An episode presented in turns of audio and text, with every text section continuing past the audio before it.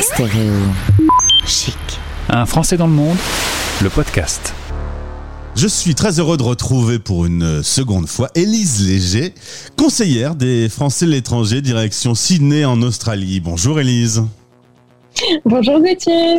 On va parler ensemble aujourd'hui d'un sujet, un article que tu as publié sur LinkedIn qui m'a fait écho, le défenseur des droits pour les Français de l'étranger. S'il y a bien un endroit où on doit en parler, c'est sur Stéréochic. Mais juste avant d'y arriver, Élise, un petit mot. C'est la fin de l'été en Australie et tu m'as dit que l'été avait été plutôt maussade. Ah oui, cette année, on n'a pas été gâtés. On a eu plusieurs années de sécheresse et les grands feux de 2019-2020 que tout le monde a, a connus. Euh, mais maintenant, on est dans un, épisode appelé la Niña, qui est un, épisode de pluie euh, intense. Donc, c'est un été très pluvieux et pas très chaud. Bon, voilà, ça c'est fait. Euh, le 21 février prochain, ça vient d'être annoncé, réouverture des frontières après deux ans d'une politique zéro Covid où tout a été bloqué, euh, gelé, euh, fermé. La dernière fois qu'on s'est parlé, le pays était en train de vacciner ses habitants. Ça y est, ça a bien avancé. 90% des Australiens sont vaccinés deux fois. Oui, absolument. Euh, ici, la norme, ça reste deux, euh, deux doses euh, pour être vacciné complètement. ils encouragent au booster, mais là, par contre, ça prend un petit peu moins bien, on va dire, que dans certains pays comme en Europe, par exemple. Et cette réouverture est incitée par des avantages. par exemple, l'État rembourse son visa quand on décide de venir, il faut le dire. Oui, absolument. Euh, les détenteurs de visa euh, Working Holiday Visa, euh, vacances-travail, peuvent avoir leur visa remboursé s'ils entrent sur le territoire australien avant la fin du mois de février. Et pour les étudiants, ce sera avant la fin du mois de mars puisque l'année scolaire universitaire est en train de commencer. Mais tu me disais que c'était pas un super timing et qu'il n'y avait pas plein d'avions comme avant. Les, les lignes ont beaucoup bougé. Oui, oui, oui. Avant, euh, l'aéroport, par exemple, international de Sydney était euh, plein, plein, plein. Ça causait d'ailleurs beaucoup de stress et beaucoup de, de planification pour construire un second aéroport. Euh, le projet euh, va quand même aboutir de ce second aéroport, mais oui, l'aéroport de Sydney est relativement calme. Voilà, c'est un peu vite. Et euh, il n'y a pas encore d'afflux hein, de, voyageurs. Oh, je pense qu'il faudra quelques mois pour que tout ça se remette en place. On se retrouve aujourd'hui, Élise, pour parler du défenseur des droits qui a été créé, créé en 2011, institué depuis 2016. Deux hommes politiques, en, l'occurrence un homme et une femme, mhm. sont à disposition de nos auditeurs pour euh, résoudre des conflits qu'ils peuvent avoir avec l'administration française. Je tenais à en parler sur cette antenne parce que c'est pas mhm. forcément connu. Ce sont des postes qui sont euh, qui sont nouveaux.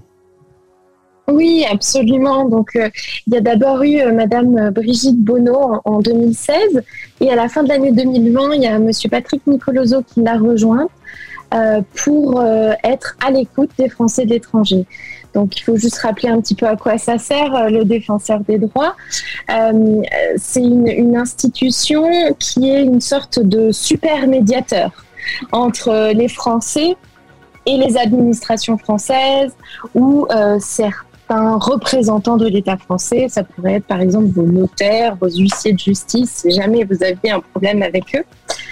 Euh, ce sont des personnes qui sont là pour vous aider, évidemment gratuitement. Hein. Euh, c'est un service euh, gratuit et public. et donc, il faut surtout pas hésiter à les saisir quand vous avez de, grands problèmes. Alors quand on l'a dit, c'est un, un, espèce de médiateur de médiateur, parce que quand on se tourne vers des services et que ça bloque quand même, quand vraiment on est dans une voie sans issue, euh, la solution, c'est de se tourner vers eux. Alors, on n'est pas garanti que le problème sera réglé, mais en tout cas, euh, il y aura une, euh, une, attention particulière qui sera portée sur son dossier. Donc, tout ce qui concerne les droits et les libertés des administrés dans toutes les relations avec les administrations, mais ça va un peu plus loin. Ça protège aussi les enfants, la discrimination et la déontologie. Absolument. Euh, surtout, c'est un aspect très intéressant pour les Français de l'étranger, puisque euh, dans certains pays, il y a des cas d'enlèvement d'enfants. Hein, le Japon a été euh, dans les médias récemment. C'est une chose assez culturelle hein, qu'un des conjoints parte, le conjoint japonais partent et en quelque sorte disparaissent sans donner d'adresse avec les enfants et euh, l'autre conjoint ne peut plus revoir ses enfants. Euh, mais euh, même en Australie, il y a un système pour que les parents ne, kidnappent pas leurs enfants et les amènent de l'autre côté du monde. ça s'appelle la watch list et donc si des enfants sont sur cette watch list, ils ne peuvent plus quitter le territoire australien. Donc voilà, il va falloir parfois des médiations évidemment pour pouvoir parfois apaiser les relations familiales. Concrètement, si on est dans une situation de ce style, euh, on les contacte euh, comme ça, directement. On a, on a le, téléphone, l'email qu'on va mettre dans ce podcast. Euh, et, puis, et puis, ils s'engagent à répondre. Absolument.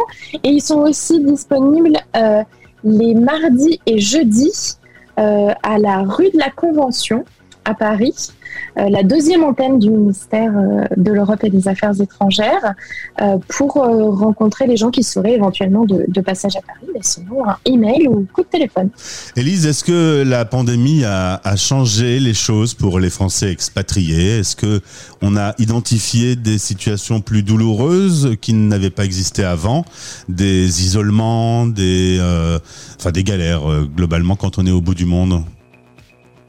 Alors, oui, pour connaître un petit peu la situation dans ma zone géographique, qui est euh, l'Asie et, le Pacifique, euh, suivant les pays, ça a pu être difficile.